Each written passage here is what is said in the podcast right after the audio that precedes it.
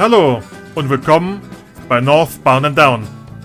Der lange Weg um die Ostsee. Der Podcast über den Baltic Sea Circle und andere automobile Abenteuer.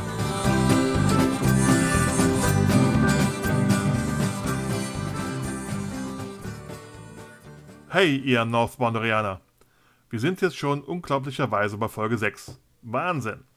Was nicht gehen würde ohne alle die, die sich mit mir über die gemeinsamen Interessen unterhalten wollen. Ein großes Dank an euch. Wenn ihr auch mitmachen wollt, meldet euch einfach. Über welche Plattform ihr auch immer den Podcast verfolgt. Vergesst nicht ein Abo dazulassen und ihr werdet erinnert, sobald mittwochs eine neue Folge online geht. Und jetzt noch eine kleine Erinnerung an das Rallye-Camping. Wer im August noch ein Wochenende Lust und Zeit hat, sich mit Gleichgesinnten zu treffen, sucht bei Facebook oder Instagram nach dem Cortini Rallye Team und deren organisierten Camping. Nun aber zur heutigen Plauderstunde. Christian und Oxy sind bei uns. Seit 2017 unterwegs als Citrami Racing. Ihr erfahrt, was hinter diesem Namen steckt und unter anderem noch, was für eine längere Vorbereitung spricht, warum Aufgeben nie eine Option ist und kulinarische Meisterwerke auf oder unter der Motorhaube. Ladies and Gentlemen, please start your engines. Bist du ready mit mir fahren? Heute in der mittlerweile sechsten Folge vom Podcast begrüße ich bei mir Christian und Oxy. Moin. Hallo. Schön, dass ihr beiden da seid. Ich kenne euch ein bisschen, aber dass die von draußen ein bisschen mehr von selbst von euch hören, stellt euch doch mal jeweils selbst kurz in ein, zwei Sätzen vor. Ja, ich bin äh, Nils, auch Oxy genannt und komme aus Hamburg, bin auch schon seit Jahren äh, begeisterter Autoschrauber, habe deswegen auch mal dann irgendwas mit Autos studiert. Und so habe ich dann auch meinen Co-Piloten kennengelernt, der sich jetzt vorstellen kann. Ja, ich bin der Christian, komme ursprünglich aus der Nähe von Würzburg, mittlerweile seit elf, zwölf Jahren oder sowas in Darmstadt, auch wegen Studium, aus ähnlichen Gründen wie beim Nils auch äh, was mit Autos studiert, äh, mittlerweile da sogar den Doktor gemacht. Und äh, so kam er auch zum Rallyefahren und so haben wir uns kennengelernt. Genau. Ein, ein Doktor beim Autoschrauben? Ja, ich bin, ich bin Doktoringenieur Fahrzeugtechnik. Respekt. Okay, jetzt wissen wir schon, wie wir ansprechen können bei den nächsten Problemen. Dok, Dok, ähm, dann ist auch schon die Frage klar. Ihr habt euch dann irgendwann beim Studium kennengelernt. Genau, ja. Äh, wir haben beide an, an, einem Wettbewerb teilgenommen, der nennt sich Formula Student. Das ist eine ganz spannende Sache. Dort bauen studentische Teams kleine Formelrennwagen von, von Grund auf und nehmen damit äh, an verschiedenen Wettkämpfen teil.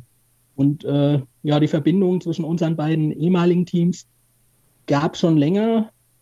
Und irgendwo da haben wir uns kennengelernt. Ich weiß gar nicht, ob das war, als mein Team irgendwann mal in Hamburg war auf einem Besuch oder ob das irgendwo am Hockenheimring war oder sonst wo. Vielleicht weißt du das noch, Oxy, wie wir uns das erste Mal bewusst gesehen haben.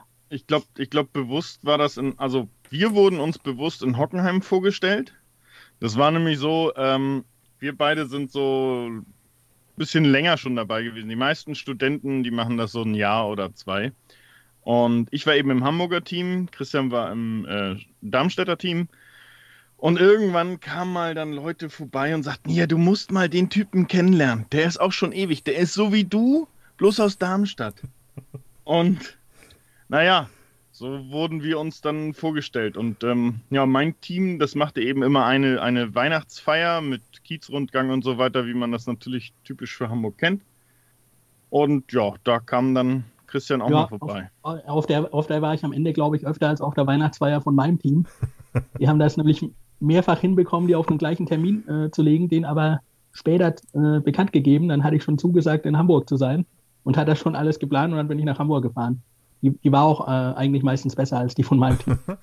ja, klasse. Also ist quasi erfolgreiches Verkuppeln unter Autoschraubern. Könnte so man sagen, ja. Und es klappt mit Hanseaten und Franken. Ja. Ja, auf jeden Fall. Jetzt seid ihr aber dann nicht auf die Idee gekommen, ja, wir machen mit so einem Formelrennwagen irgendwas mit, sondern ihr kamt auf die Idee, euch ein anderes Fahrzeug zu suchen und bei einer anderen Art von, jetzt nicht Rennen, aber Ready mitzukommen. Ähm, ja, ich hatte ursprünglich mit, mit zwei äh, Kumpels aus dem Darmstädter Team geplant gehabt, die Algo Orient Rallye zu fahren damals. Dann hatten wir uns mit, mit Leuten unterhalten, die witzigerweise beides gefahren waren, die Algo Orient Rallye und äh, die BSC schon, äh, die wir auch aus Formel Jugendkreisen äh, kennen. Und die hatten uns dann empfohlen, ja, vielleicht als Einstieg doch die BSC zu machen. Und dann könnten wir ja immer noch, weil man dort das Fahrzeug am Ende nicht versteigert, mit, mit dem gleichen Fahrzeug vielleicht im Jahr drauf die Algo Orient machen. Ähm, dann hatten wir uns damals zu dritt angemeldet. Die anderen beiden hatten irgendwie gemeint, ja, sie wissen es noch nicht sicher, ob das zeitlich und finanziell und so weiter funktioniert. Und dann habe ich gemeint, ja gut, äh, wenn es bei beiden irgendwie so auf der Schwebe steht, bei einem wird schon klappen. Und dann war das, glaube ich, irgendwann im März, äh, haben dann beide abgesagt und dann habe ich in eine relativ große WhatsApp-Gruppe geschrieben, in der auch äh, ja lauter ehemalige aus der Formel 1 Jugend drin sind. Ähm, dass ich, dass ich da noch, ne, noch einen Teampartner suche für diese ganze Aktion. Und dann hat mich abends Oxy angerufen und hat gemeint, ja, er, er wäre dabei, ob ich, ob ich denn schon ein Fahrzeug hätte. Hm. Und so hat es angefangen damals. Es war genau. auch nett, nett, zu sagen, dass ihr Hinweis bekommen habt, erstmal ein BSC zu fahren, statt die Algo Orient Rallye. Weil streckentechnisch ist die Algo Orient ja nicht weiter. Ja, es, es ging, äh, glaube ich, damals hauptsächlich so aus dem Erfahrungsbericht äh, um organisatorische Gesichten. Mhm und ähm, dass, dass die BSC, denen, die beides gemacht haben, einfach deutlich mehr Spaß gemacht hat. Okay. Und, und, eben noch, dass wir das Fahrzeug am Ende nicht versteigert und die Option hat, danach mit dem Fahrzeug noch was zu machen, war natürlich ein weiterer Grund. Übrigens nicht nur von euch. Ähm, das war auch sogar, als ich die mal gesehen habe, gesagt dahin fahren und dann verkaufen, versteigern da und irgendwie zurückfliegen, ist auch nicht meins. Also der Charme, das eigene Fahrzeug, Fahrzeug nach der Runde noch zu haben, und trotzdem auch was Gutes zu tun, war schon größer als äh, ohne Fahrzeug wieder zurückzukehren. Und dann habt ihr euch äh, für einen kleinen Nissan entschieden. Am, ja, am Ende da, ja. Also am Ende, waren, genau. Wir waren uns am Anfang relativ einig, dass äh, es soll kein 124er sein, das soll auch kein Golf sein, das soll kein VW-Bus sein. Ähm, ich hatte auf der Liste, was, was ich anschauen wollte, schon äh, irgendeinen Leichenwagen. Ich glaube, es war, war ein alter Ford Taunus Leichenwagen, kom komplett mit einem Glasaufbau. Da hatte ich, glaube ich, sogar schon einen Termin, den anzuschauen, als mich Oxy irgendwann angerufen hat und mir ein paar Bilder geschickt hat. Äh, hier, er hätte da die Möglichkeit, äh, den Nissan zu kaufen. Was hältst du denn davon? Ja, wir hatten vorher noch andere Autos. Also wir, wir hatten drüber nachgedacht, so ein ähm, Mitsubishi LX300 oder L300 mit Allrad. Mhm. Das war irgendwie eine lustige Sache. Oder eben einen Suzuki, äh, hier, Subaru Libero. Weil so ein Subaru Libero ja natürlich irgendwie so ein vollkommen bescheuertes Fahrzeug dafür eigentlich ist, weil so ein fahrendes Kastenbrot. Ja, in, in der Kategorie vollständig bescheuert hat war, glaube ich, auch mal Ford Escort Cabrio noch. Ah, genau, Ford Escort Cabrio LX. Ähm, das war. Also ich, aber, ich höre nicht viele bescheuerte Sachen.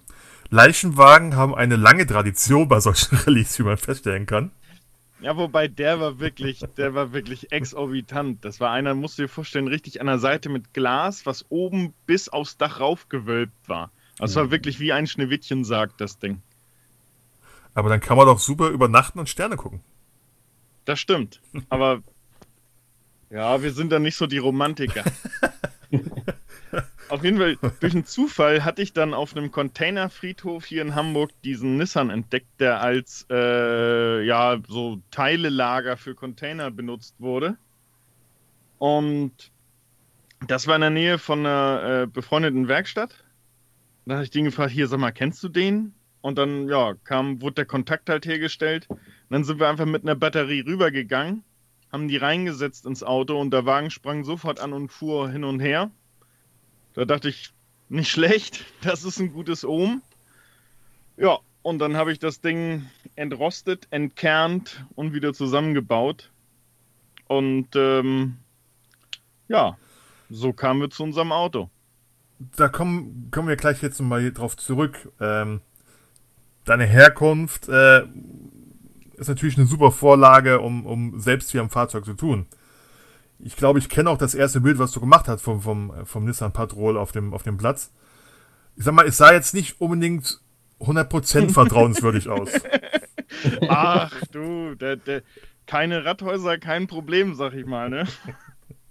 Wenn, wenn der Rost schon überall sichtbar ist, ist er wenigstens nicht versteckt. Das ist der große Vorteil daran. Ja.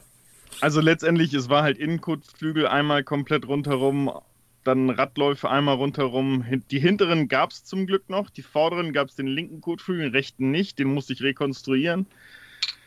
Fußraum war durchgerostet, die Karosserieaufnahmen waren durchgerostet, vorne um die Scheiben, Scheinwerfer war alles durchgerostet, äh, ja, Schweller waren durchgegammelt, Kofferraumboden war hinten durchgegammelt.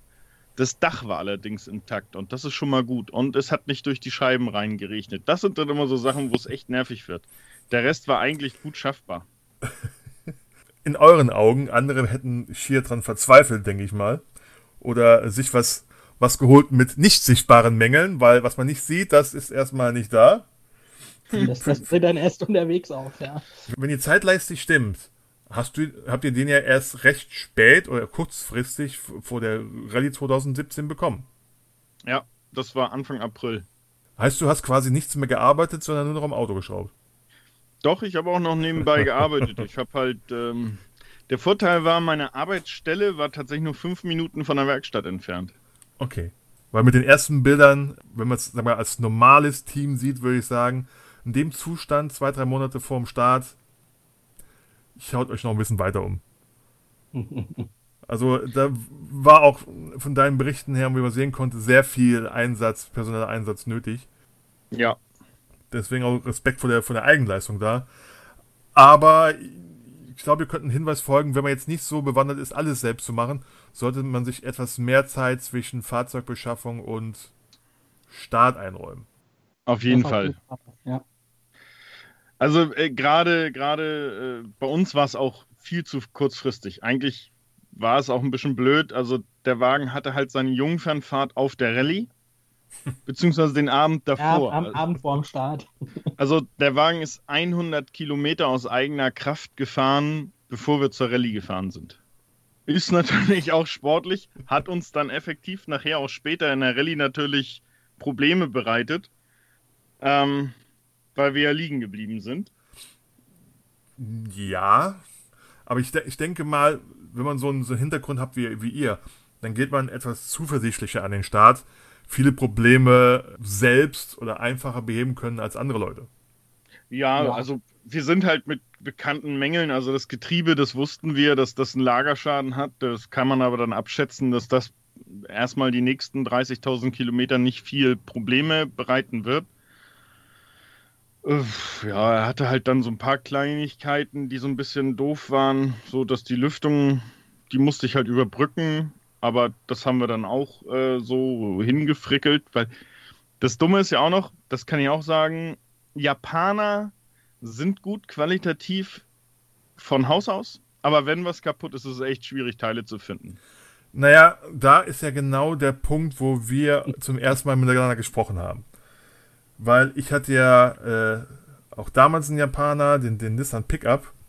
Und, genau. und ich hatte keine Probleme. Ich bin ja drauf gestoßen, so Augen auf bei der Fahrzeugwahl. Dachte mir, die melden sich hier Nissan Patrol und so weiter. Äh, ist, doch, ist doch easy.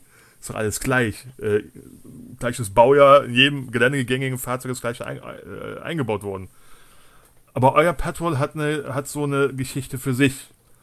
Und nicht unbedingt eine japanische. Nee. aus Barcelona. Genau, es ist ein, eigentlich ein Spanier mit äh, japanischen Ziehvätern. Und was auch noch dann da erschwerend zukommt, also es gab halt den W160, das ist quasi der Vorgänger, der ist von 74. Und der wurde dann in, in äh, Barcelona eben gebaut. Und speziell unser Baujahr, das waren so die letzten drei von äh, 90 bis 93 die haben dann auch noch lustige Kombinationen an Teilen gehabt. Also wir haben das jetzt wieder mit den Radlagern, dass, dass zum Beispiel äh, die hinteren Radlager eigentlich vom Nachfolger sind in der Achse des Vorgängers.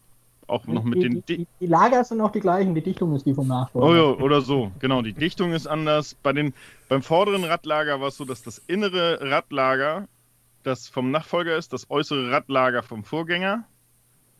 Die Bremsen sind die vom Nachfolger mit den Narben vom Vorgänger. Also das ist äh, lustiges Potpourri. Derzeit der Lüftermotor ist zum Beispiel aus einer Mercedes S-Klasse, weil die denselben Lüfter verwenden, aber der Motor ist ein bisschen dicker, deswegen musste ich ein Gehäuse aus Holz bauen, was dann jetzt in der Lüftung drin ist. Und jetzt, jetzt sind wir schon an dem Punkt angekommen, wo ihr auf keinen Fall mehr langweilig sein werdet, weil, weil, weil diese äh, Anpassungsgeschichten. Ich glaube, ich glaube, man kann als Tipp geben, Augen, Augen auf bei der Fahrzeugwahl. Nicht immer ist ein Fahrzeug, wie es von außen ausschaut, auch da gebaut worden. Ich glaube, wenn man es wirklich eins aus dem Mutterland holt, ist es besonders für die, die jetzt nicht sich eine Halterung oder was aus Holz bauen können, von, von Vorteil. Das ähnliches hatten wir auch mit, hatte ich ja mit dem Team Elk Trophy, die sich in den schönen Volvo gekauft haben, aber ein komplett anderer Motor eingebaut war. Und ja. auch, auch kein Volvo-Werkstatt mehr helfen konnte. also, also was, was ich prinzipiell sagen kann, was immer hilft, ist, wenn man sich ein Auto holt mit einer gesunden Fanbase. Also mein Bruder hatte äh, auch schon einen Toyota Land Cruiser mhm. und das ist absolut gar kein Problem. Für das Ding kriegst du an jedem Fleckchen dieser Erde alle Teile, weil da gibt es so eine große Fanbase, dass irgendein Spezialhändler hat das. Und es gibt in jedem Land irgendwie einen Spezialhändler für Toyota Land Cruiser. Für unseren Petrol ist an sich das auch nicht so wirklich dramatisch, wenn man einen Petrol GR hat, also den Nachfolger. Der auch zeitgleich gebaut wurde. Das kommt auch noch dazu. ja, die schöne Automobilwelt. Es muss nicht unbedingt ein Fanbase sein. Also, ich hatte das Glück mit dem Pickup, da hast du alles überall hinterhergeworfen bekommen. Äh, Schweißbleche. Du hast irgendwo einen Händler gefunden, der noch ein paar Federn hatte, die er seit 20 Jahren liegen hat, aber trotzdem noch zu gebrauchen waren momentan bin ich hier an einem japanischen Sportcoupé dran, was auch eine Fanbase hat. Man kriegt sogar noch Originalteile, selbst von Toyota. Aber zu Preisen, wo du denkst, äh, du willst, willst, es dir nicht vergolden lassen. Ja. Weil es auch seltsam ist, das sind kleine Blechteile oder Schrauben, die in sechs, sieben verschiedenen Modellen eingebaut worden waren damals. 90er hat man ja äh, viel mehr untereinander ausgetauscht. Aber die wollen einen halben Preis haben, wo ich denke, nee, das will ich aber nicht. Äh, hätte ich mich auch vorher kundig machen sollen. Ich bin also mit, mit diesem Sportcoupé, was auch seine Base hat, viel mehr am Rumeiern als mit dem, mit dem äh, alten Pickup, den man ja gar nicht mehr so oft hier sieht. Ja, mit MG hinten drauf in Afrika rumfahren, aber gar nicht mehr so viele hier. Ja, also Nahe Osten ist für uns auch nicht so das Problem. Der Wagen wurde ja noch bis 2001 im Iran gebaut. Ähm, und über, über die Vereinigten Arabischen Emirate kriegen wir auch tatsächlich fast jedes Bauteil, aber ja, das ist eben immer noch mit ein bisschen mehr äh, logistischem Aufwand dann versehen. Und, und Rechercheaufwand im Vorfeld. Ja. Aber trotz allem, was ihr gemacht habt, es gab auch Unterstützung. Da gab es so einen Reifenhersteller, der euch mal einen Satz Reifen zur Verfügung gestellt hat. Zweimal mittlerweile. Ja, nimm doch nicht alles vorweg. den, den Neid langsam aufbauen. Und ähm, Designtechnik habt ihr ja aufgemotzt. Ich hab's, hab's mir rausgeschrieben, äh, eins der Lieblingsbeschreibungen von euch war, so sieht der Wagen aus wie ein richtiges Rallye-Fahrzeug und nicht wie eine Kollision mit einer Wursttheke. Dann tut man aber so dem kantigen Petrol äh, Ungnade, wenn man ihn ohne euer Aufkleber als Wursttheke, äh, Kollision mit einer Wursttheke bezeichnet. Nee, es ging nicht um das Fahrzeug ohne Aufkleber, es ging um unseren eigenen Designentwurf. Na, natürlich, natürlich. Und dann seid ihr an den Start 2017 gegangen als äh, Team Citrami Racing. Ja. Auf, auf eurer Seite prangt eine große Zitrusfrucht und eine Salami. So, jetzt kann man schon denken, gut, äh, Zitrone und Salami ist Citrami. Aber wie kommt man auf diese Idee, sich so zu benennen? Oder wie ist die Geschichte davon? Oh, äh. Da, muss ich, glaube ich, ein bisschen weiter ausholen jetzt. Wir haben Zeit.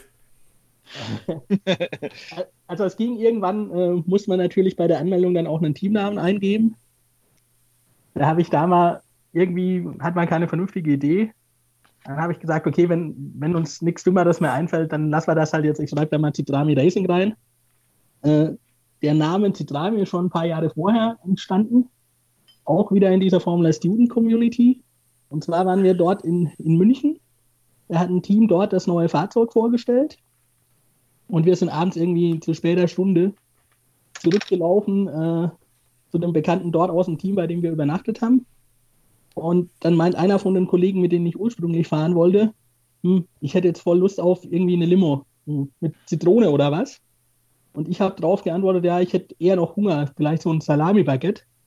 Daraus wurde dann so ein äh, Wortspiel äh, mit Zitrone und die Antwort war dann Salami, was man sich dann immer hin und her gerufen hat. Irgendwann ist dann die Kurzform Zitrami entstanden und das hat sich irgendwie so als, als Running Gag durch diese WhatsApp-Gruppe dann äh, auch so ein bisschen durchgezogen, dass man da, wenn einem gerade nichts Besseres eingefallen ist, Zitrone reinschreiben konnte und maximal fünf Minuten später hat irgendjemand mit, Sila mit Salami oder einem Bild von einer Salami geantwortet.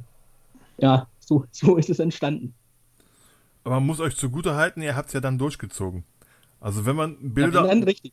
Ja, wenn man dann Bilder aus eurem äh, Cockpit gesehen hat, hing dann immer schön eine Salami von der Decke und so ein paar Zitronen in der Anrichte. Ja. Ja, und, Zitronenwasser hatten wir auch immer dabei. Zur Nights of the Island hatte äh, Christian sogar selbst ja Würste gemacht, die dann noch ihre finale Trocknung im Auto äh, ja, hingelegt haben. Was gar nicht so lecker war. Bis wir dann auf Reistrocknung umgestiegen sind, dann ging's. Ja, das, das war auch zwangsläufig, weil diese Würste, die baumelten da so hinten im Auto rum und fingen an irgendwann so ein bisschen so zu tropfen und haben dann über unser ganzes Bett rüber getropft. Das war irgendwie dann auch irgendwie uncool. Vielleicht nächstes Mal im Motorraum dünsten oder so weiter. Ähm, da werden ja die Ravioli gelagert. Ach so, äh, natürlich. Ich, ich, haben wir auch dort schon mal erwärmt tatsächlich. Äh, selbstverständlich. Das ist nämlich auf dem, auf dem Krümmer ist eine super Ravioli-Halterung. Aber nur bei eurem Nissan Patrol, nicht bei jedem. Ich, doch, bei jedem Patrol sogar. Also mit, mit RD28T Motor und das ist wichtig. Okay.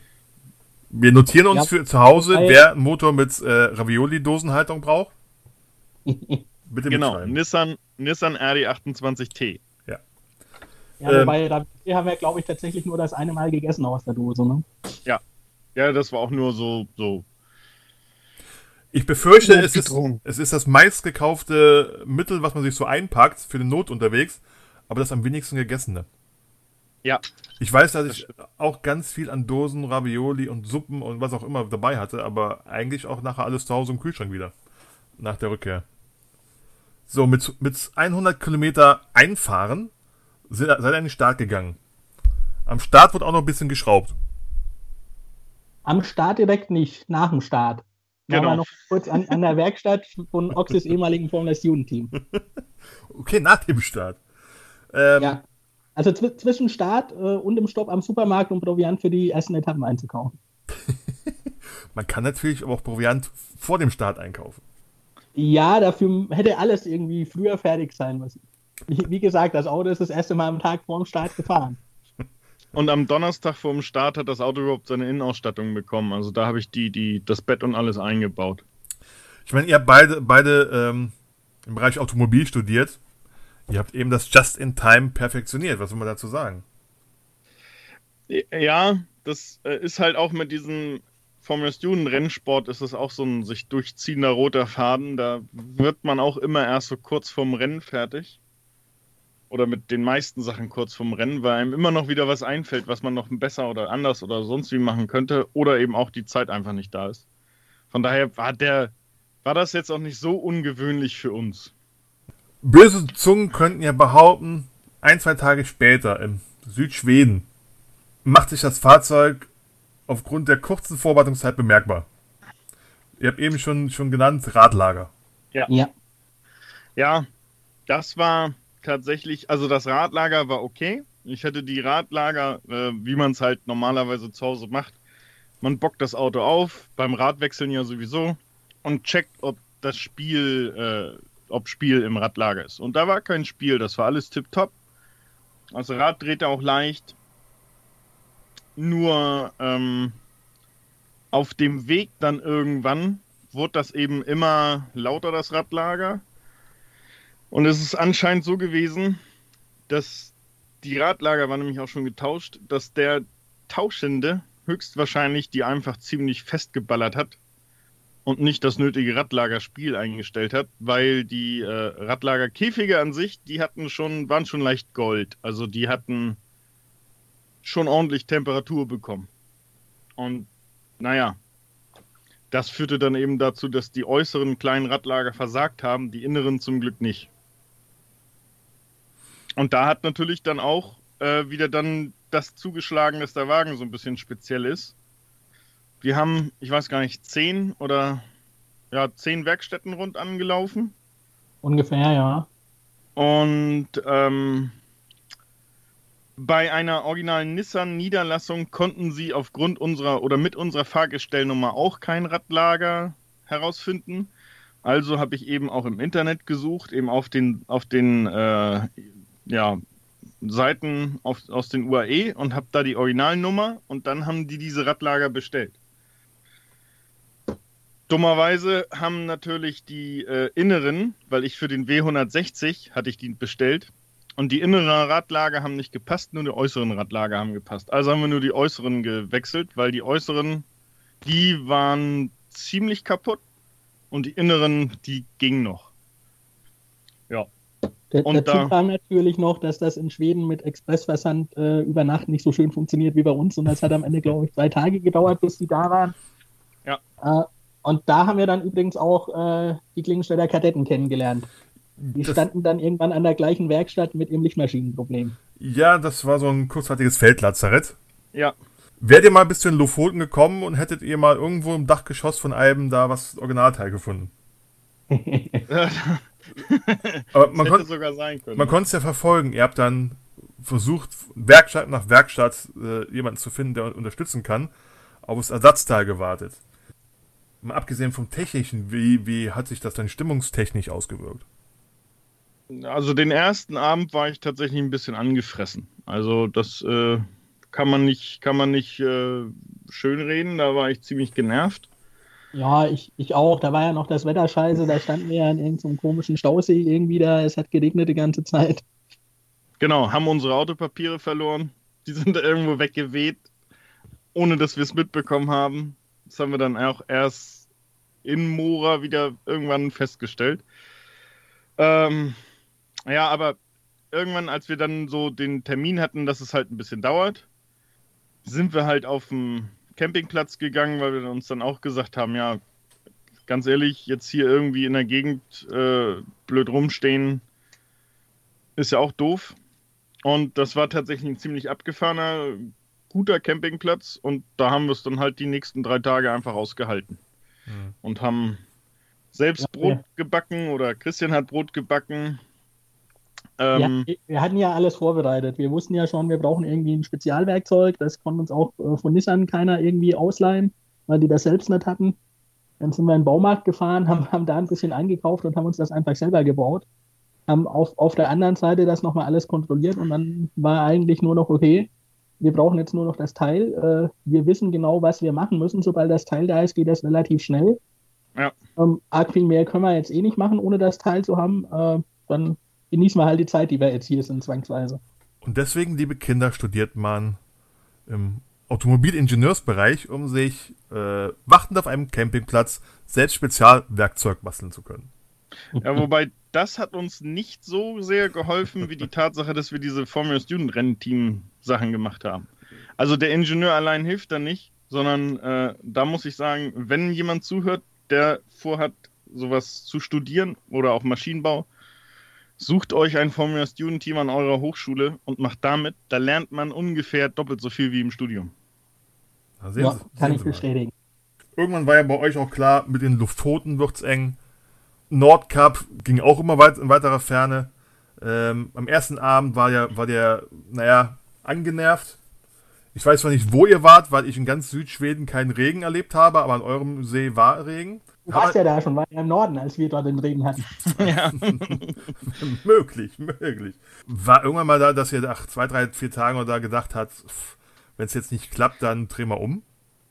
Wir hatten zwischendurch die Momente und hatten so, okay, wir haben ADAC Goldmitgliedschaft, das Auto holen die schon irgendwie ab. Äh, wir müssen irgendwie vielleicht noch zur Fähre und mit der Fähre nach Helsinki da noch jemanden besuchen, von Helsinki zurückfliegen oder irgendwie mit, mit öffentlichen Mitteln, äh, Mietwagen, sonst wie nach Stockholm, von dort zurückfliegen.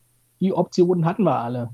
Wir hatten auch die Option, wenn wir dann fertig sind, äh, als wir dann noch ein bisschen geknickt waren, ins Auge gefasst, okay, wir, wir kürzen ab und nehmen direkt irgendwie die Fähre nach Helsinki und stoßen erst in Helsinki bzw. St. Petersburg dann wieder auf die Originalroute und haben dann irgendwann gesagt, ja, eigentlich, wieso nicht? Zumindest, äh, auch wenn wir es nicht mehr ans Nordkap schaffen und nicht auf die Lofoten, um die Ostsee rumfahren, ist gar kein Problem. Und haben dann erst gesagt, wir machen das und irgendwann sind wir draufgekommen, okay, äh, wir schaffen es auch äh, hm. nach nördlich vom Polarkreis zu kommen, um dort eine Nacht zu verbinden und, und sind dann äh, hochgefahren bis ganz nach Nordfinnland noch sogar. Ja, ja. Und dort wieder andere Teams endlich zu treffen nach, glaube vier, fünf Tagen, wo wir gar niemanden von anderen Teams mehr gesehen hatten, ja. äh, als dort gemeinsam diese Stöckchen dort verbrannt wurden. Mhm. Werden auch schon zwei wichtige Punkte angesprochen. ADAC Goldmitgliedschaft oder Plusmitgliedschaft. Wer sein Auto, wenn es liegen bleibt, wieder nach Hause bekommen will. Äh, zumindest für das Jahr, wo man die Rallye macht, lohnt sich sowas immer. Zumindest als Backup. Und zweitens, egal was passiert, ähm, weitermachen. Versuchen, irgendwie weiterzumachen. Ja. Ihr, ja. Seid, ihr seid ein Beispiel dafür. Meine Freunde, die Kadetten sind ein Beispiel dafür, die ja noch länger gebraucht haben. Die kamen zwar bis zu den Lofoten und haben da eben dann vier Tage Camping gemacht. Aber auch die haben sind nicht einfach umgekehrt, sondern ihr beide seid einen Weg gegangen und gesagt, wir gucken, wie weit wir kommen. Ja, das ist also letztendlich, ähm, wie gesagt, wir hatten das so als Gedankenspiel, aber eigentlich kam es so auch für uns nie in Frage, dass wir umkehren. Nur wenn es komplett nicht geklappt hätte. Also wenn die Lager gekommen wären und das wären die falschen oder so, dann hätte ich auch irgendwann gesagt, okay, wenn wir jetzt hier zehn Tage lang in Mora stehen, dann hat es irgendwann dann auch keinen Wert mehr, weil dann, dann ja. siehst du auch nichts mehr von der Umgebung, weil du dann nur noch versuchst hinterher zu hetzen. Ja, aber nö, so, so war es ja noch alles im Rahmen und wir haben auch eigentlich das bequem aufgeholt. Wir haben uns auch jetzt nicht unglaublich viel Stress gemacht. Also die Kadetten, die sind ja zum Teil da echt Touren gefahren, also Stints gefahren, wo man wirklich sagen musste, holla die Waldfee, Hut ab mit Mappe, weil ja, die aber etwas länger Standzeit. Aber dann, ja. dann doch äh, nachher das zu sagen, trotzdem machen wir diese Runde, ohne jetzt großartige Pausen zu machen oder mal einen Tag lang da zu bleiben. Versuchen durchzuziehen. Es wird ja beim Start, ja. Start gern gesagt, ne, ihr werdet alle an Grenzen treffen, die ihr nicht kanntet. Und das kann auch sein, nicht den einfachen Weg zu sagen, okay, ich rufe jetzt ADAC an und lass nach Hause transportieren und fliege nach Hause, sondern irgendwie gucken weiterzukommen. Ja ich glaube, kurz Zeit später, als die Radlagergeschichte wieder in Ordnung war, hat sich ja auch mal so ein Auspuff gedacht. Tschüss, Tschüssikowski. Ja, ja, das, das war aber eher lustig. Ja vorher. Das, das war aber nicht, nicht so akut und das hätten wir auch nicht unbedingt machen müssen. Wir also, hatten halt irgendwann keinen Bock mehr, uns anschneiden zu müssen, dass wir uns noch verstehen während der Fahrt.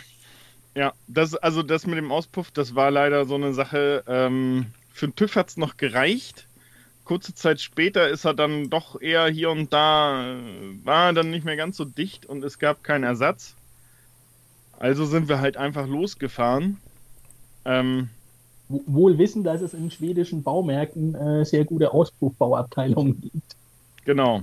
Und die wir dann auch später aufgesucht haben. Woher weiß man sowas vorher? Ich, ich habe ein Jahr in Schweden studiert, tatsächlich. Ach, daher. Okay. Und ich äh, habe in Schweden gearbeitet. Alter Schwede. Ja, Biel-Thema ist schon eine tolle Sache. so, Schweden war aber auch nicht nur Station äh, von Radlager und Auspuffen, sondern äh, die Welt konnte auch erste kulinarische Ausflüge von euch sehen. Ja, kann man so sagen. Wenn man mal nachschaut, also da ist ein Bild äh, im Begriff, da sieht man jetzt nicht irgendwo eine Blechdose mit Ravioli drin, sondern halber Stern Michelin in Schweden. ich würde fast sogar auf den ganzen gehen. Also, ja. Da, da muss ich äh, dann meinen Co-Piloten sehr loben. Das ist ein begnadeter Outdoor-Koch. Und ähm, als er das, als er hier ankam, muss man sich das auch mal so vorstellen. Er hatte einen Rucksack dabei mit seinen Klamotten und eine Reisetasche mit Kochmessern, Dutch Oven. Also wirklich es, er, er, hatte mehr Gepäck an Kochgeschirr und, und Gewürze und all das Zeug dabei, als er Klamotten hatte. Man muss dazu sagen, meine Anreise nach Hamburg damals war mit einem befreundeten Team, die mit Motorrädern gefahren sind, die aber keinen Bock hatten auf die lange Transferetappe schon auf dem Motorrad. Deswegen hatten die äh, als, als Zugfahrzeug damals einen 1er BMW mit einem Anhänger, auf dem die zwei Motorräder waren. Und wir waren zu viert in einem Fahrzeug. Da war dann auch, auch kein Platz mehr für, für meine äh, Küchentasche. Die stand dann, weil es geregnet hat, in Müllsäcken verpackt, hinten zwischen den zwei Motorrädern auf dem Anhänger. Man hätte ja auch mit der Deutschen Bahn anreisen können, habe ich gehört. Ja, das ist aber auch schwierig, wenn man so viel Gepäck dann dabei hat. Vor allem äh, so gusseisernes Kochgeschirr, das ist ja auch ein bisschen schwer. oh Gott, oh Gott, oh Gott. Aber ist richtig. Äh, ohne Mampf kein Kampf. Und ähm, zu viel Klamotten sind überbewertet. Muss ich auch Ja. feststellen. Man sitzt den ganzen Tag im Auto, man schwitzt ja nicht alles voll. Wenn man sich jetzt auf dem Campingplatz nicht gerade in die Pampe legt, ähm, kann man auch mal eine Hose zwei Tage tragen. Ja, zur Ja, ja. kann man auch unterwegs ja mal waschen. Richtig, genau so sieht's Ja, aus. eben. Ja, auf jeden Fall, äh, dieses, dieses umfangreiche Kochgeschirr hat sich natürlich auch dann als gut erwiesen. Was wir auch mal dem, das war ja beim, wir waren ja in Mora beim Mekonom in, dem, in der Werkstatt. Und als ich dann das Radlager da vorbereitet habe, oder beziehungsweise das Radlager Werkzeug gebaut hat, hat dann halt der Christian einfach mal auf dem Parkplatz einen Kirschkuchen gebacken. Ähm, Das, das Gott. wo dann einfach auch dieser Werkstattbesitzer da schon nicht schlecht geguckt hat, als wir ihn gefragt haben, ob er denn ein Stück Kirschkuchen haben möchte, frisch gebacken, von seinem Parkplatz. Nachdem ich ihm äh, irgendwie eineinhalb Stunden vorher gefragt hatte, ob es ihm was ausmacht, wenn ich einen Holzkohlegrill auf seinem Parkplatz anmache. Obwohl, so in, in, mitten in Schweden dürfte recht schmerzfrei gewesen sein, oder? Ja. Ja. Weil ich glaube, ich habe es hier nochmal vor mir, ich muss das Bild von euch verlinken. Da sieht man zwei Teller, nicht Pappe, sonst irgendwas, sondern aus, wie aus einem guten Restaurant geklaut. Steaks in der Größe von Südschweden, mit Beilage, mit, mit Weingläsern und so weiter, aber schön auf dem Motorraum. Da denkt man sich, ja, okay, da wird gegessen. ja. ja, Ich meine, das war, war das, nee, das war noch nicht die mit Preise Berjou. Da, das stimmt, das waren die, Nee, die das, äh, das, das war kurz vor dem Radlager, als, Genau. als wir uns verfahren hatten und bei den Aussiedlern gelandet waren, die, die uns dann auch Elchhack äh, geschenkt hatten. Entschuldigung. äh, was, was wir dann noch, noch mal in die Kühlung gemacht haben. Äh, das, war, das war am Tag, bevor das mit dem Radlager war, tatsächlich. Ja. Da hatten wir nämlich schon eingekauft, sonst hätte es das Elchhack direkt an dem Abend noch gegeben. Also das Tipp ist zu sagen, wer immer mal in der Rallye unterwegs ist, wo ihr dabei seid, in der Nähe bleiben und man wird nicht verhungern. Ja, sind, sind ja hin und wieder auch schon andere Teams in Genuss gekommen. Ich denke da gerade äh, an Zielankunft bei der Knights of the Island. Gab es äh, eine schöne Lammkeule. Nee, La La Lammschulter war das. genau, Lammschulter. Ich, ich, man muss erzählen, zu sitzen war ja ein Team dabei, die hießen Kochen im Gelände. Aber irgendwie, glaube ich, haben die den Namen gar nicht mehr verdient. Aber als Tipp, äh, man sieht, äh, man muss sich nicht von Dosenfutter ernähren oder von Weißbrot und sonst irgendwas. Man kann es sich auch unterwegs, wenn man ein etwas Equipment dabei hat, muss gar nicht so viel sein, schon was Nettes zubereiten. Ja. Ja, wir haben jetzt auch ziemlich optimiert in letzter Zeit. Also, ähm, das war so das erste Mal, da waren wir lieber auf der Seite äh, Better Safe Than Sorry. Ja, vor allem Ja. haben wir uns nicht abgesprochen und du hast eingepackt und ich habe eingepackt und am Ende hat man fast alles doppelt irgendwie. Naja, Und auch viele Sachen, die wir gar nicht gebraucht haben, hatten wir dann doppelt dabei. ist aber immer so, dass Ja, von Erfahrung, zumindest von den, von den ersten Rallyes und so weiter, dass man viel zu viel dabei hat. Ich meine, mittlerweile hat das Fahrzeug ja auch einen, auch einen Dachträger.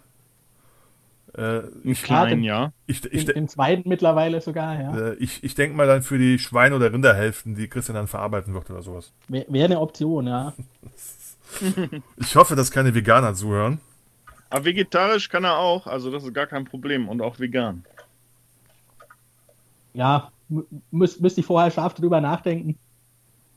Nicht, nicht, dass ich dann irgendwie was machen will und äh, mit Butter anfangen, weil ich das so gewohnt bin, aber Ich glaube, die sind, die sind aber auch so eingestellt, die würden noch nicht mit dem alten Auto so viele Kilometer um die Ostsee fahren. Nein. Oh, habe ich aber auch schon kennengelernt, so Leute.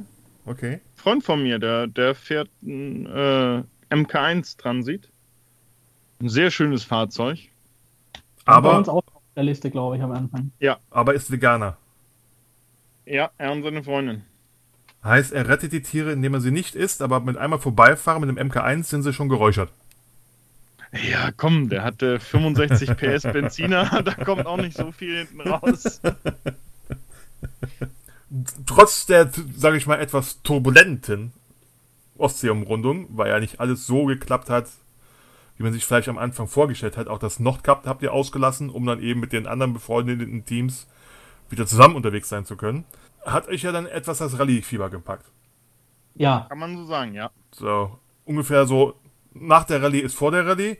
Und ihr habt euch ziemlich schnell für das Folgejahr, für 2018, für die Knights of the Island angemeldet. Ja, das, das haben wir, glaube ich, auf der Zieletappe entschieden damals, dass wir das machen. Damit ist meine Frage schon beantwortet. Wo die, für mich war, okay, wann ist es eingetroffen? Das war nice. Sowas müssen wir in der Art nochmal machen. Also noch bevor ihr wieder zurückkamt. Ja. Äh, wir, wir haben schon auf der Rallye rumfabuliert, also was wir fahren wollen. Und es, es war tatsächlich so die drei, vier Tage vor Ziel, also ich sag mal seit St. Petersburg, war es dann so eher die Frage, fahren wir die ähm, Balkan, die European oder eben Knights? Die Frage war eigentlich, in welcher Reihenfolge machen wir das? Ja, genau. Das war die, das war die Frage. okay, euch hat das schwere Fieber gepackt. Kann man so sagen, ja. Ist aber auch äh, nachzuvollziehen. Äh, man kann viele Fragen nach der ersten Teilnahme an einer dieser oder ähnlichen, packt es die Leute dann schon wieder. Ja. Was außer der, was waren die Herausforderungen bei der Knights of the Island?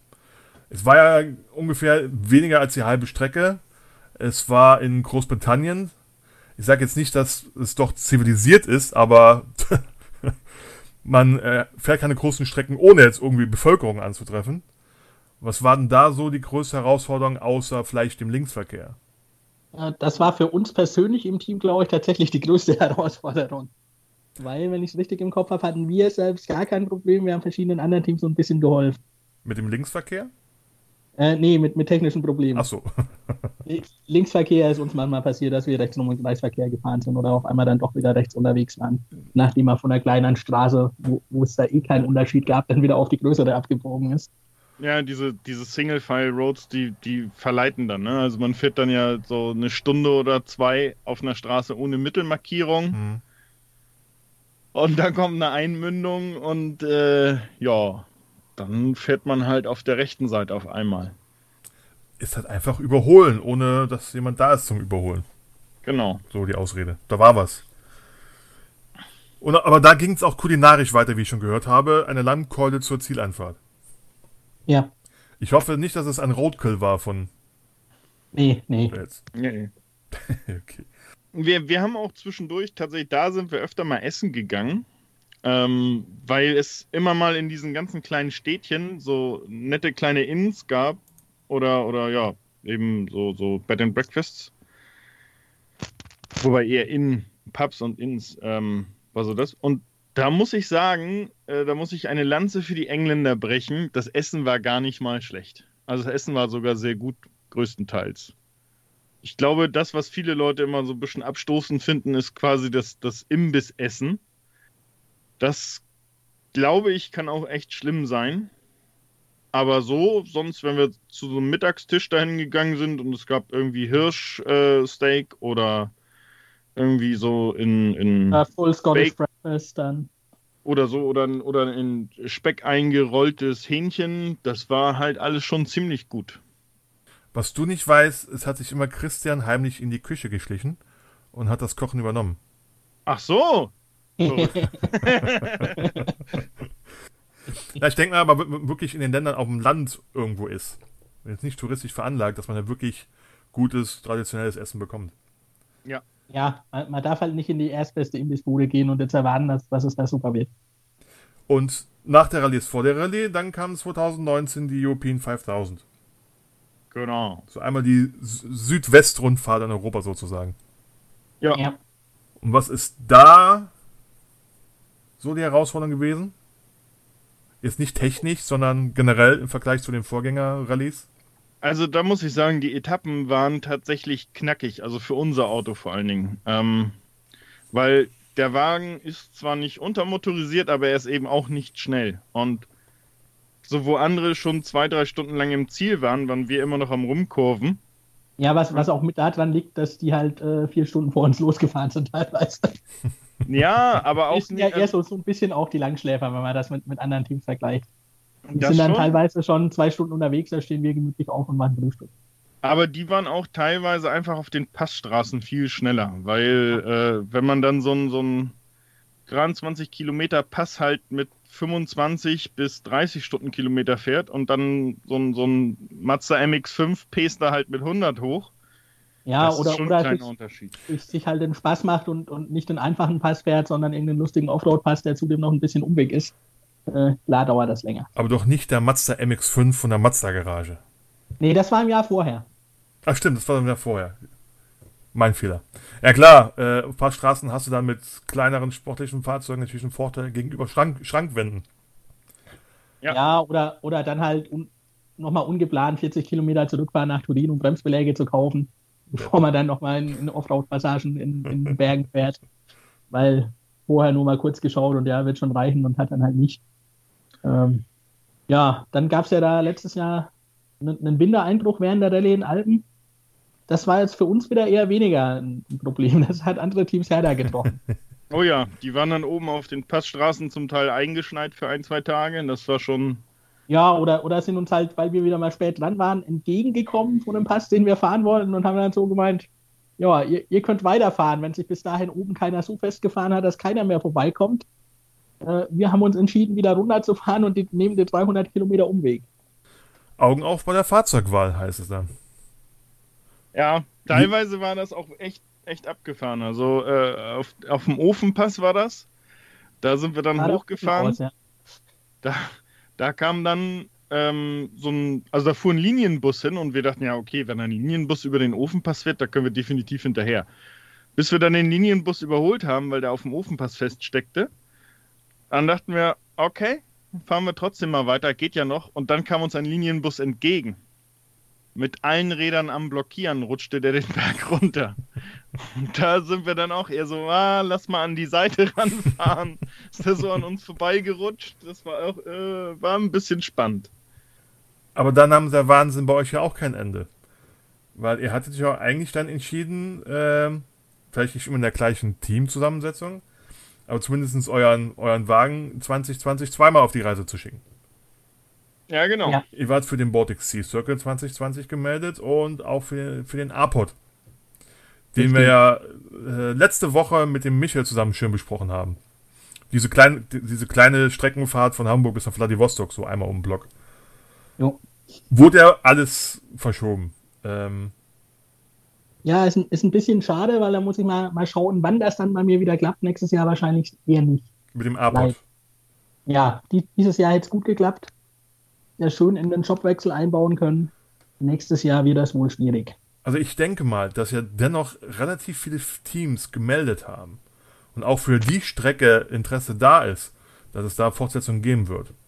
Ja, da, da, das hoffe ich auch, weil in ein paar Jahren wird das, wird das sicherlich irgendwie funktionieren. Also persönlich dachte ich mir schon, das ist eine erstaunlich große Menge für ähm, fürs erste Mal, dass die Leute sich melden. Ja, das stimmt. Deswegen lassen wir dann nochmal kurz auf den Baltic Sea Circle nochmal eingehen. Warum nehmt ihr noch mit dran teil? Ich könnte ja ganz Ja. grob sagen, ähm, ihr seid ihr schon mal gefahren? Ja, es gab das eine oder andere Radlager. Habt ihr noch mal was Ja, das- gut zu machen Ja. oder wollt ihr was sehen, was ihr hat nicht damals- gesehen habt? Ja, das hat wir damals, glaube ich, schon auf der Rallye beschlossen. Irgendwann machen wir das nochmal und dann fahren wir das auch komplett. Und dann nehmen wir auch die Lofoten und das Nordkap mit und fahren schon ganz oben im, im Norden über die russische Grenze. Wir hatten das beim letzten Mal ja äh, erst im Süden gemacht, äh, weil wir eben unsere Fahrzeugpapiere verloren hatten und äh, nicht, nicht wussten, wie da die Russen bei Einreise drauf reagieren, wenn wir da jetzt äh, nur eine Kopie vom Brief dabei haben. Kritisch. Am Ende war es- war es gar kein Problem, aber wir haben gedacht, wenn wir jetzt da ganz oben im Norden stehen, ist doof. Auf der finnischen Seite gibt es eigentlich nur ein, eine Strecke, dann müssen wir die, die wir hochgefahren sind, äh, wieder zwei Tage lang zurückfahren, wenn die uns nicht reinlassen wollen. Äh, wenn wir es unten versuchen, hätten wir, falls sie uns nicht reinlassen, äh, die Option, mit eigentlich keinem Zeitverlust nach Helsinki zu fahren und Mhm. von dort die Fähre nach Tallinn zu nehmen. Und hätten dann nur St. Petersburg auslassen müssen. Also ich weiß nicht, wie die Russen im Süden drauf sind. Ich denke mal lässiger, weil da auch der schnelle Weg nach St. Petersburg ist. Aber im Norden hätte es mit Sicherheit kritisch werden können. Weil dort ist die Zeit stehen geblieben, das sind auch die 80er Jahre. Und die Grenztruppen müssen äh, die ganzen äh, Atomhäfen beschützen. So hat es das Gefühl. die es ja, Ja. immer, die es ja immer noch gibt, so oben. Also, Wir hatten ja ein wunderbares Ablenkungsmanöver beim Grenzübergang. eine Salami. Das, nee, nee, nee, ein Die haben wir Unimog. vorher abgenommen. Wir, wir wussten nicht, wie, wie die drauf reagieren, wenn wir da offensichtlich Lebensmittel rumhängen haben. Ja, da, da war ein U4000 mit einer großen, äh, großen Aufbau und allem drum und dran.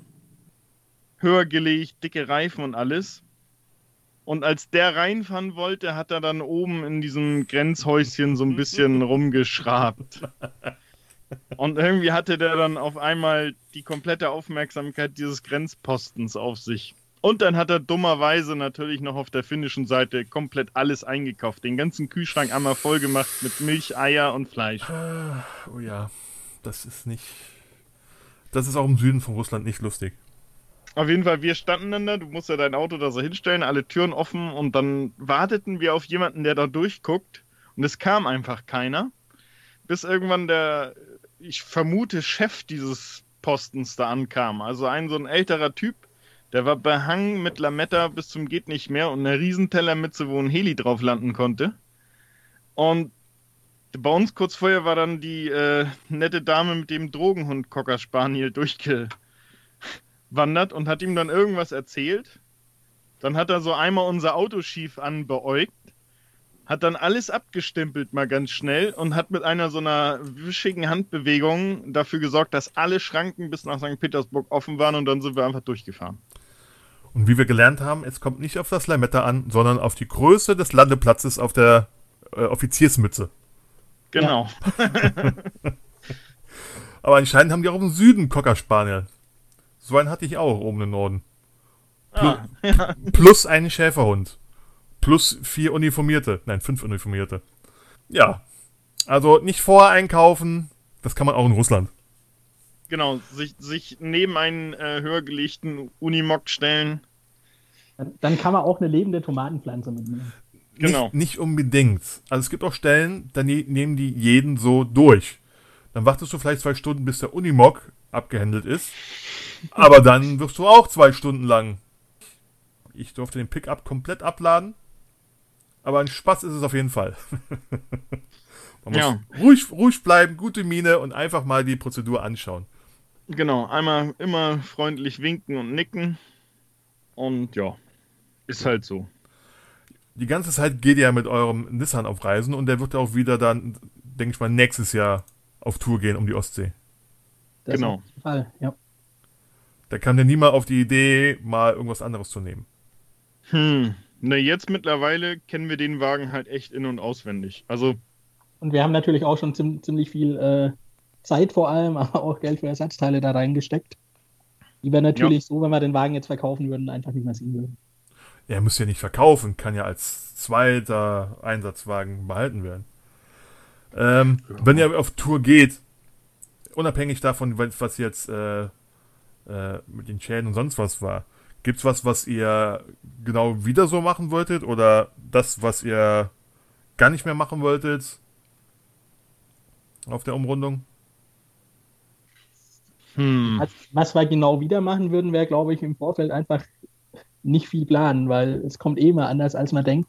Und das Genau. ist ja auch so, so ein bisschen äh, Spaß an der Geschichte, äh, sehr spontan sein zu können und das auch zu wollen und, und eben am Abend mal reinschauen oder während der Etappe, wenn der Beifahrer mal reinschaut, was steht denn eigentlich im Roadbook für morgen, dann abends oder beim Frühstück überlegen, ja, wie wollen wir denn überhaupt fahren? Das würden wir, glaube ich, genau wieder machen. Was wir ein bisschen anders machen würden, vielleicht vorher schon vernünftige Karten besorgen. Das haben wir beim letzten Mal festgestellt. Seitdem alle irgendwie mit Navis unterwegs sind, ist das nicht immer einfach, unterwegs vernünftige Karten zu kaufen. Ja, da gerade für Russland hatten wir echt Probleme, da vernünftige Karten zu kriegen. Ähm, wir haben in Schweden und so und in Norwegen und Finnland haben wir uns, beziehungsweise nur Schweden und Finnland, haben wir uns dann immer vor Ort an so Truckstops dann passende Karten geholt. Und dann eben auch im Baltikum und in Polen. Aber ähm, ja, das werden wir definitiv anders im Vorfeld machen. Ansonsten ist es halt das Lustigste, einfach in das Abenteuer kopfüber reinspringen und sich überraschen lassen, was passiert. Und das ist auch euer Rat an alle, die Interesse an solcher Art von, von Rallyes haben. ja, nicht, nicht zerplanen das Ganze, sondern einfach, das klappt schon. Also man, man fährt ja nicht außerhalb jeglicher Zivilisation. Man kann sich immer irgendwie behelfen. Die Leute vor Ort sind alle freundlich, in der Regel, und hilfsbereit. Und ähm, ja, das ist, da, das ist auch eben das Stückchen Abenteuer, was man hat. Wenn man ja alles zerplant, dann kann man auch einen Cluburlaub machen. naja, es ist ja der Superlative Adventure Club. Also eben. quasi ist es ja ein Cluburlaub. hm, das hm. stimmt. Hm. Bei all diesen Reisen mit dem SAC, glaube ich, seid ihr bei euren Charity-Zwecken immer gleich geblieben. Ja, ja, das äh, liegt daran, also äh, A, kenne ich die Eiche schon, kann ich die schon vorher und fand das immer so ein bisschen schade, weil die, weil die Eiche hier in Hamburg ein bisschen immer unter den lokalen ähm, karitativen Sachen untergeht. Also sehr viel genommen hier wird die Sternenbrücke, weil die auch ja eben durch, durch den Kiez und so weiter, beziehungsweise Sternschanze und so, die Ecke haben die halt sehr viel Zuspruch und sind eben mitten in der Stadt. Und das war einfach für uns der Grund, als wir das dann gesehen haben, dass eben das auch von der, vom SAC offiziell unterstützt wird. Ähm, die Arche, dachten wir, ist ein, ist ein super Ding. Ist lokal, ähm, steht immer so ein bisschen im Schatten hinter anderen karitativen Sachen, die hier in Hamburg natürlich mehr auch sind. Und ja, so sind wir dann eigentlich auch dabei geblieben. Ich habe gesehen, ihr werdet auch wieder mit der gleichen Startnummer starten. Ja, ja, also nicht, nicht mit der gleichen wie 2017 beim BSC, sondern mit der, die wir seit der Knights of the Island haben. Mit der 69? Genau. Werden wir jetzt nicht so viel hineininterpretieren. Ähm, das können die Kadetten machen. Dieser also für uns ist es einfach nur eine Glücksnummer. Also äh, das ist die, die klassische, seit ich oder in dem alten Formula Student Rennteam, wo ich drin war, da hatten wir auch die Startnummer 69. Das hat tatsächlich einen ganz anderen Hintergrund. Da war unser erster Rennwagen war inspiriert an einen Lotus von 1969. Okay. Und deswegen hatten wir da von 2001 bis 2020 immer die 69 als Startnummer bei den ganzen Rennen. Und ja, so hat sich das halt für mich auch dann da haben wir uns dann auf die Nummer geeinigt, kann man sagen. Sollte alles klappen? Ich weiß gar nicht mehr, wisst ihr noch, wie ihr 2017 unterwegs wart vom Start her? 117. 119. Oder 119, stimmt. Ja. Auch knapp, knapp an mir dran. Ich meine, es ist ja ein Orakel, wie viele Leute es letztendlich sein werden nächstes Jahr und wie der Start sein wird. Dieses Jahr wäre es gewesen in Hartenholm, ein Flug, Flugplatz. Weil ich glaube, der Fischmarkt ist ausgereizt von der Größe her. Ja. Äh, nächstes Jahr werden es nicht weniger werden. Ähm, das heißt, ihr seid 2017 kurz hinter mir gestartet. Jetzt bin ich kurz hinter euch. Sollte alles klappen, werde ich ja mit der Startnummer 76 äh, an den Start gehen. Heißt umgerechnet grob 6, 6 7 Minuten hinter euch. Also vor, noch vor Ende Hamburg. Tut mir leid. Zieht immer eine Rücklichter. Ja, oder wir machen das so wie immer und äh, biegen erstmal nach dem Start. Zum Einkaufen. zum, zum, Einkaufen. Richtig. Ja. Hör ich aber, aber das eins bleibt gleich. Das schwere Kochbesteck kommt mit. Das, das, das kommt mit, ja. Nicht mehr ganz so viel, weil alles, was wir festgestellt haben, dass wir nicht brauchen, bleibt inzwischen daheim. Dafür für ein paar andere neue Sachen mit dazu. Genau. Ja, muss. Genau. Also die, die, die Grillkapazitäten sind erweitert. Ja. Spätestens nach dieser Sendung wird es mehr Leute geben, die mal zum Abendessen vorbeischauen. Sollten dann aber fairerweise ihr eigenes Zeug noch mitbringen. Ja, ja beziehungsweise sich über Funk anmelden. über Funk, heißt er hat CB-Funk im Auto. Ja, natürlich haben wir das. Dankeschön. Mittlerweile sogar auch mit funktionierender Antenne. Das war beim ersten PSC noch nicht so. Da dachten wir, ja. die können wir unterwegs kaufen, das hat aber auch irgendwie nicht geklappt. Ah, nicht ja, da haben wir nirgendwo eine Antenne gefunden und die, die ich bestellt hatte, die kamen nicht und dann, ja, dachten wir, in irgendeinem Truckstop kriegt man ja eine, ne? Ja, Pustekuchen ist gar nicht mehr so wie früher. Na, wir haben ja jetzt alle noch ähm, elf Monate Zeit. Wer noch keine Antenne hat, hat noch Zeit, etwas zu besorgen. Ja, vielleicht kommt mal eine längere dran. Die Größe macht's, natürlich. Ja, klar. Aber ich sag, ich sag nichts gegen. Bei Antennen schon. Äh, Nicht nur bei Antennen. Ich gebe aber auch zu, auch ich äh, setze eine äh, längere Antenne ein. Das, der Wagen ist tiefer als der letzte, deswegen muss die Antenne höher sein. Das mal, ja, das ist sinnvoll. Ja, wir haben ja durch den Dachgepäckträger, unsere Antenne war ja mittig oben auf dem Dach Ja. und die ist jetzt umgezogen an die vordere rechte, äh, vordere rechte Ecke vom Dachgepäckträger. Und äh, da kann man jetzt dann mal einen klappbaren Halter. Weil manchmal ist, also wenn du eine längere raufbaust, ist ein klappbarer Halter schon ganz sinnvoll. Ja, richtig.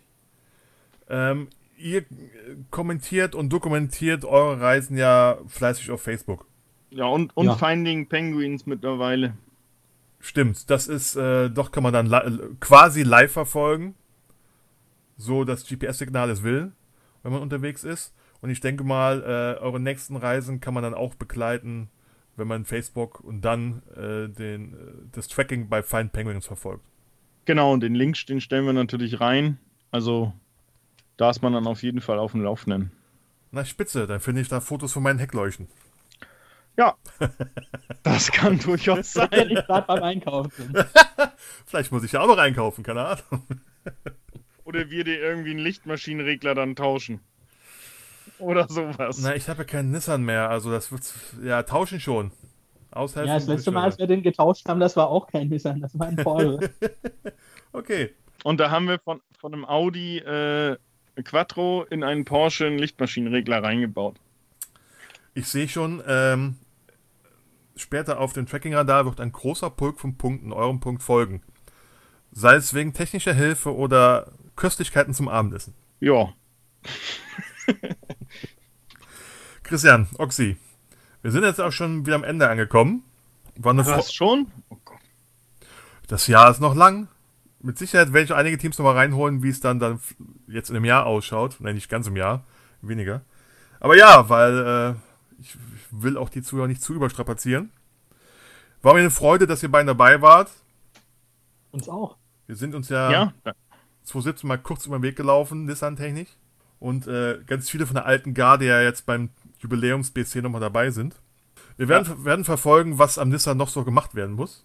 Äh, ich, bin auch Ja, dafür, da, da gibt es demnächst auch wieder ein kleines Update auf Facebook. ich bin auch dafür, dass äh, Christian auf Facebook auch ein paar Kochtipps-Updates gibt für Kochen unterwegs. Wer dafür ist, gibt einen Kommentar unter dem Beitrag, der kommen wird. Vielleicht kannst du die gegen Spende einen Kochkurs machen. Das, das wäre eine ganz nette Idee eigentlich. Super. Ich danke euch beiden und äh, ich denke mal, man sieht sich spätestens beim Start nächstes Jahr, wenn alles gut geht. auf jeden Fall.